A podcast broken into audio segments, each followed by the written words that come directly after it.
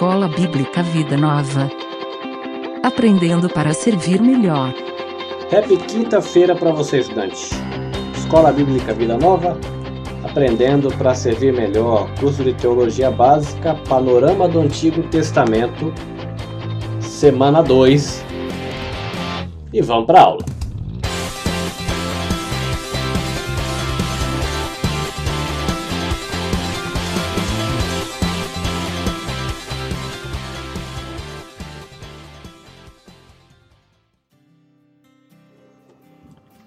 Bom, a primeira coisa para a gente prestar atenção aqui, que é muito curioso, de que a gente estudou o capítulo 1, e você vai perceber que a, a Bíblia, no livro de Gênesis, ela dedica é, 11 capítulos da criação até Noé, e Gênesis é um livro de 50 capítulos, e agora você vai ter todo o restante do livro, do capítulo 12 até o capítulo 50, é, falando da vida dos patriarcas.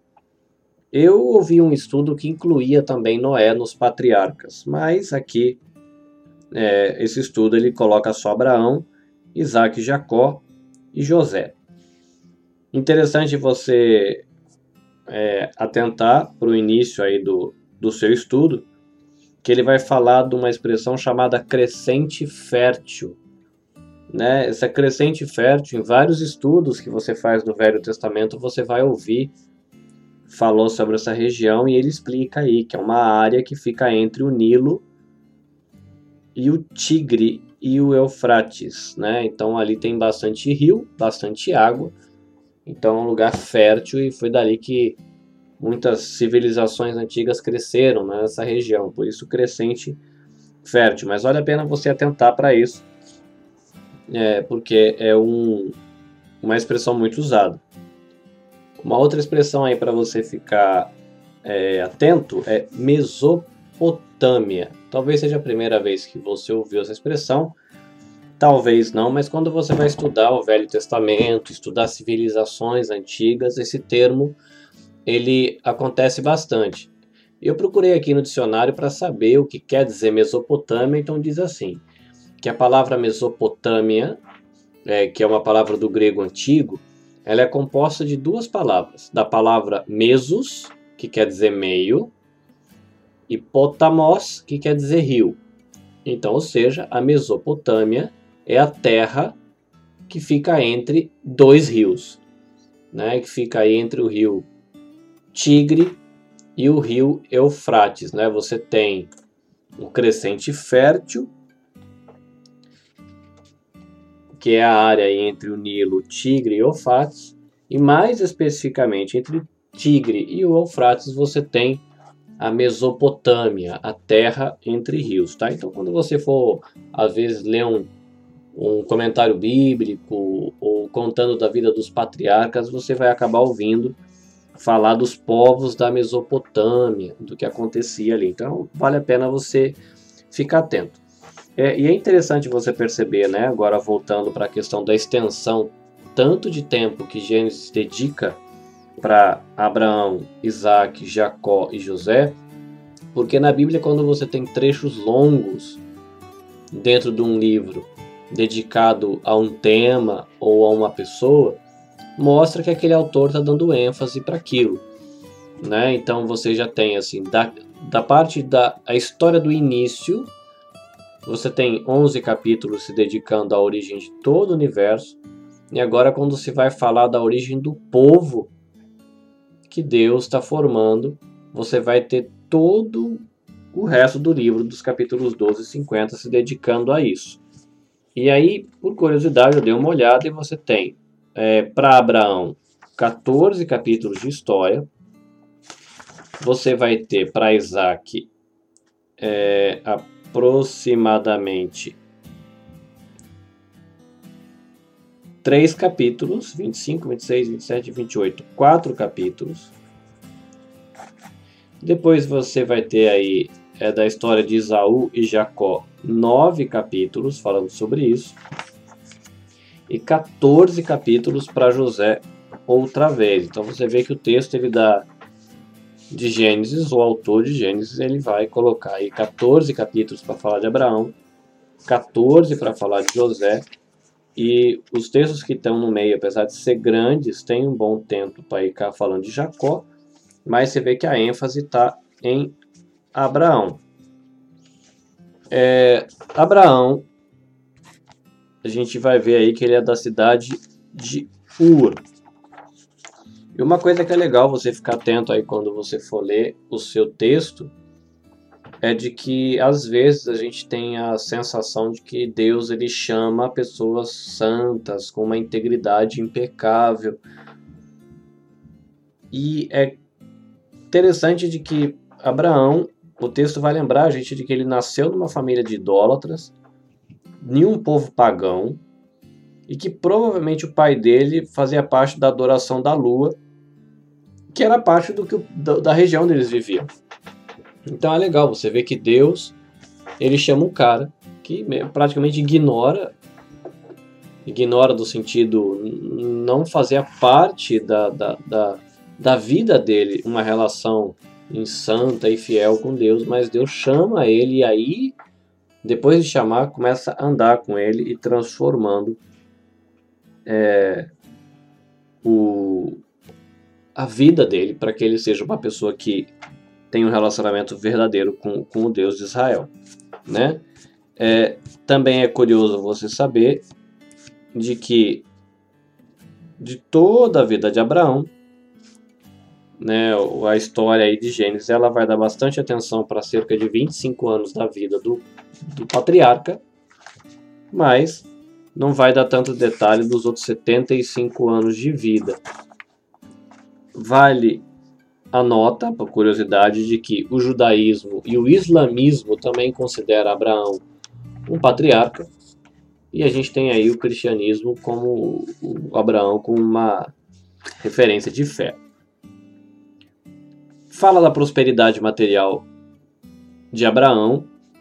É legal você imaginar camelos, né? Então ele vai falar aí da da caravana de 10 camelos que o servo de Abraão usou, né, e na viagem para a Mesopotâmia. E ele vai falar do que era um, uma coisa muito cara, então não é comum, né? Então é interessante, são detalhes, talvez a gente olhe, imagine que todo mundo tinha camelo, camelo era uma coisa fácil de adquirir, e não é bem assim. Dá para ver que Abraão foi uma pessoa é, da parte da prosperidade material bem abençoado.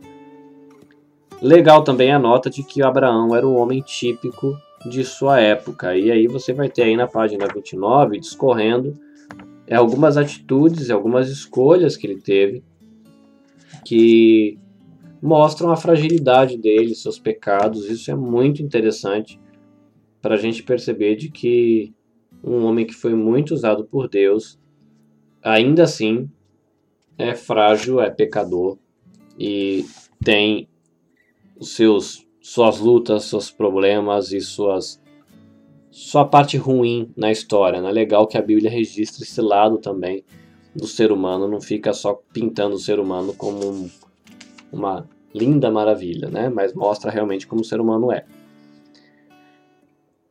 Na página 30 a gente vai ter aí é, falando de que Abraão foi um homem de fé e que ele recebeu uma promessa de Deus. E aí vai dividir essa promessa em seis pedacinhos. Parte 1, um, de ti farei uma grande nação.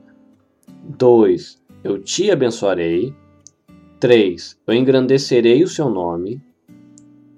4, se tu uma bênção. 5, abençoarei os que te abençoarem e amaldiçoarei os que te amaldiçoarem. E 6, em ti serão benditas todas as famílias da terra. Esses detalhes da promessa vale a pena você ler, reler os pedacinhos, porque a partir de agora em toda a Bíblia você vai ver ecos de alguma parte dessa promessa de Deus a Abraão.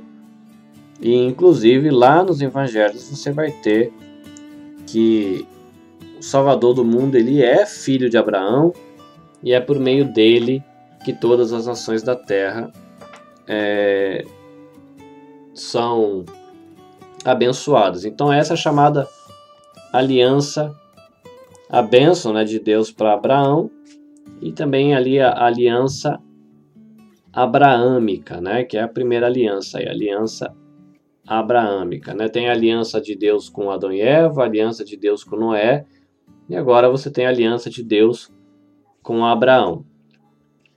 Abraão foi um amigo de Deus, teve aí é, uma amizade com Deus, vida de oração. A gente vê aí na, no pedido que Deus faz para ele, para Abraão entregar o seu filho, um homem que é testado, está sendo provado, né? ao mesmo tempo que o texto mostra suas fragilidades, vai mostrar também é, os seus acertos. E lembrando que da mesma maneira que Deus providenciou né, um cordeiro né, para a oferta que Abraão ia fazer de Isaac, né, um substituto, você encontra aí é, detalhes também em relação a Cristo, né? Então você tinha lá em Adão e Eva, né, o proto-evangelho de que alguém vai pisar a cabeça da serpente, né? E que essa serpente vai picar o calcanhar da pessoa.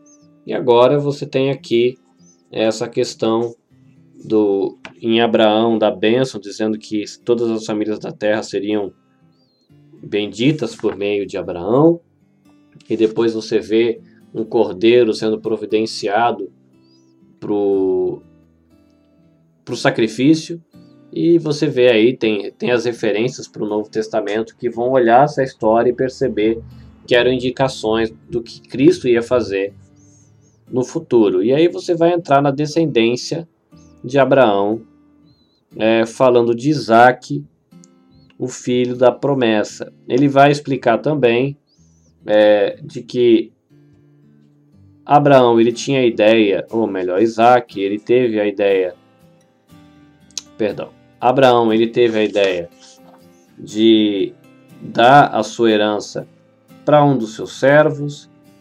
Deus ele faz a promessa dele, a promessa não se cumpre como a legislação da época dele, né? E lembrando a frase que foi usada aí, Abraão era um homem do seu tempo. Ele raciocinou que se ele tivesse um filho com uma escrava, né, uma concubina, esse seria um filho legítimo perante as leis. Então ele deu um jeitinho aí de, de arrumar a situação, já que não estava se cumprindo é, a promessa de Deus, mas aí depois Deus vai lá, faz a promessa, cumpre a promessa dele e nasce Isaac. Né? E a gente tem Ismael aí, né? Isaac, o pai dos, dos hebreus, aí, dos judeus, né? E você tem Ismael como pai dos árabes. Mas agora uma pausinha para o café. Cough break.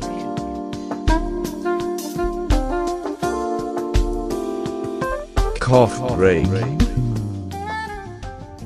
Bom, você deve estar percebendo que mudou um pouquinho o formato, a cara né, da nossa aula parecendo meio um programinha de rádio, vai mudar um pouquinho também a estrutura. E agora você vai desfrutar aí o seu intervalinho, vai poder tomar uma água, né? Aproveitar aí o seu coffee break.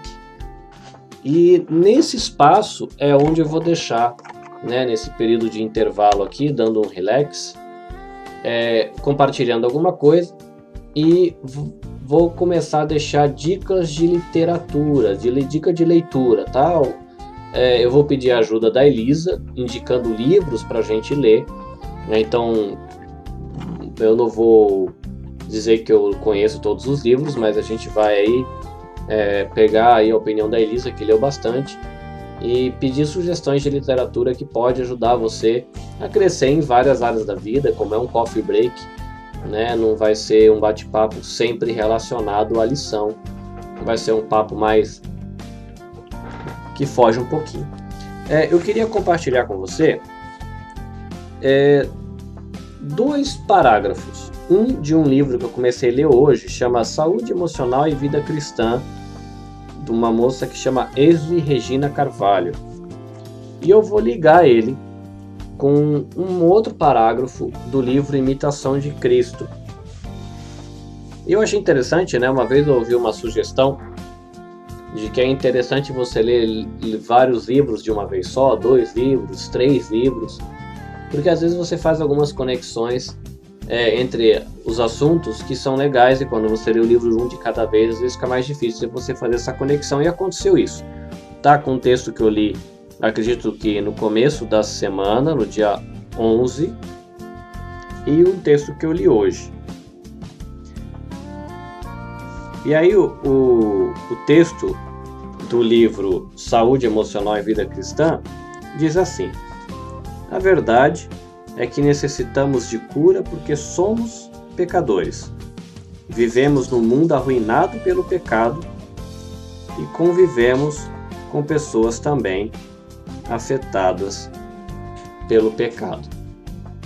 Né? E pensar nessa realidade já mostra né, o tamanho do pepino onde a gente se envolve. E aí você pensando nisso, é interessante você olhar para a vida dos, dos patriarcas, né? ver como isso é uma realidade, inclusive, na vida deles.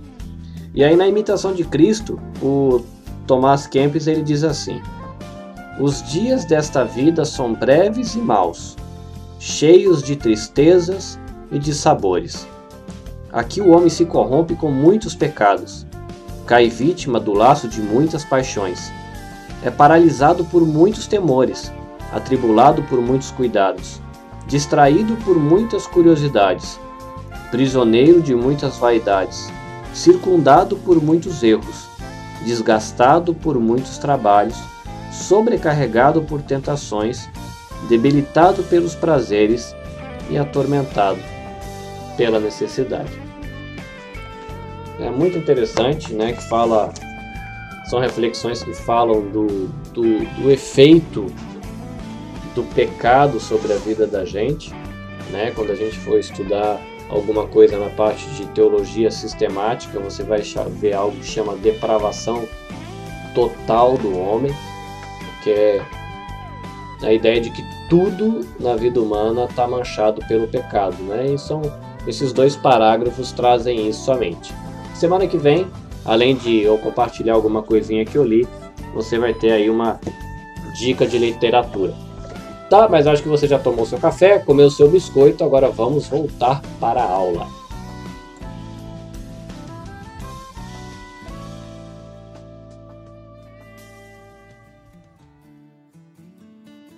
Você vai ter o nascimento de Esaú e Jacó na página 33.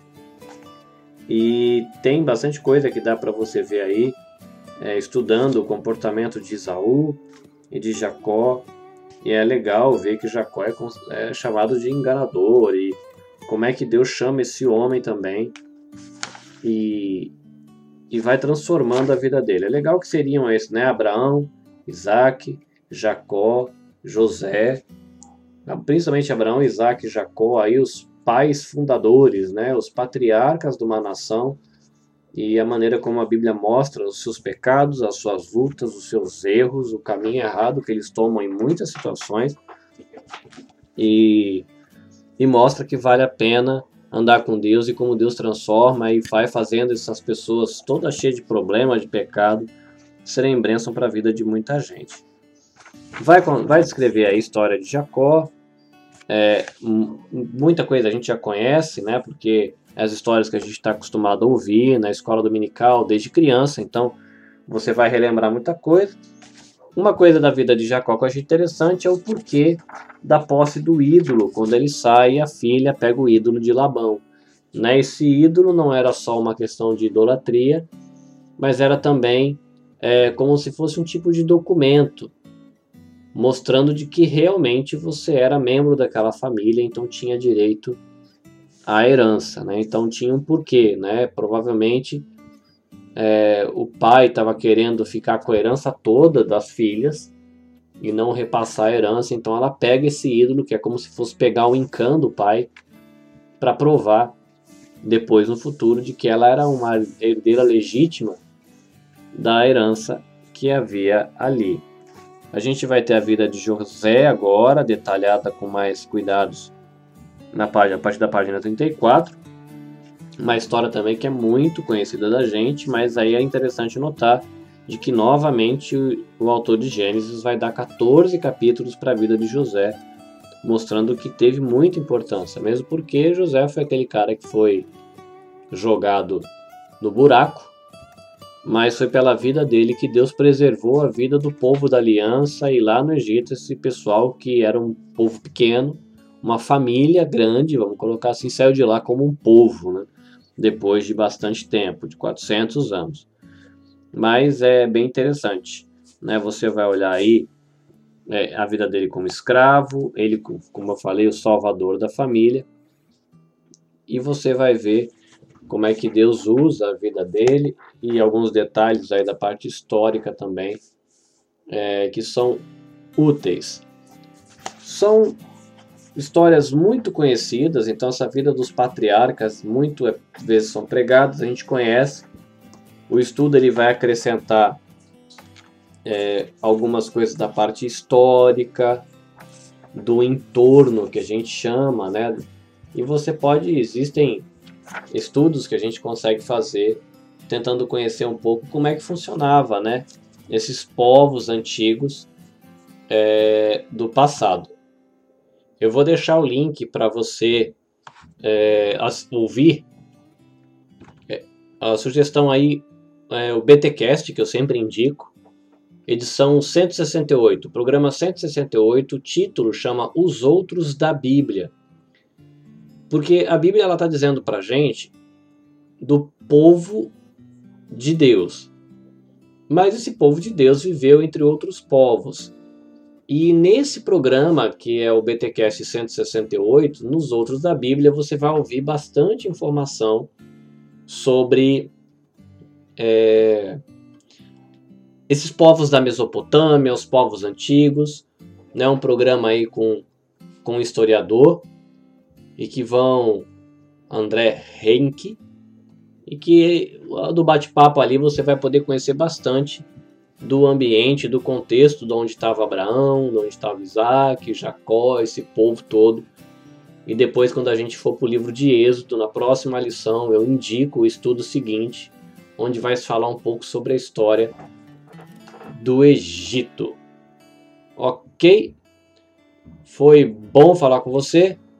Espero que o bate-papo tenha sido útil e depois você vendo aí a série dos outros acrescente é, para você também conhecer melhor o ambiente. E a gente se encontra na próxima aula para a gente começar a falar do livro de Êxodo.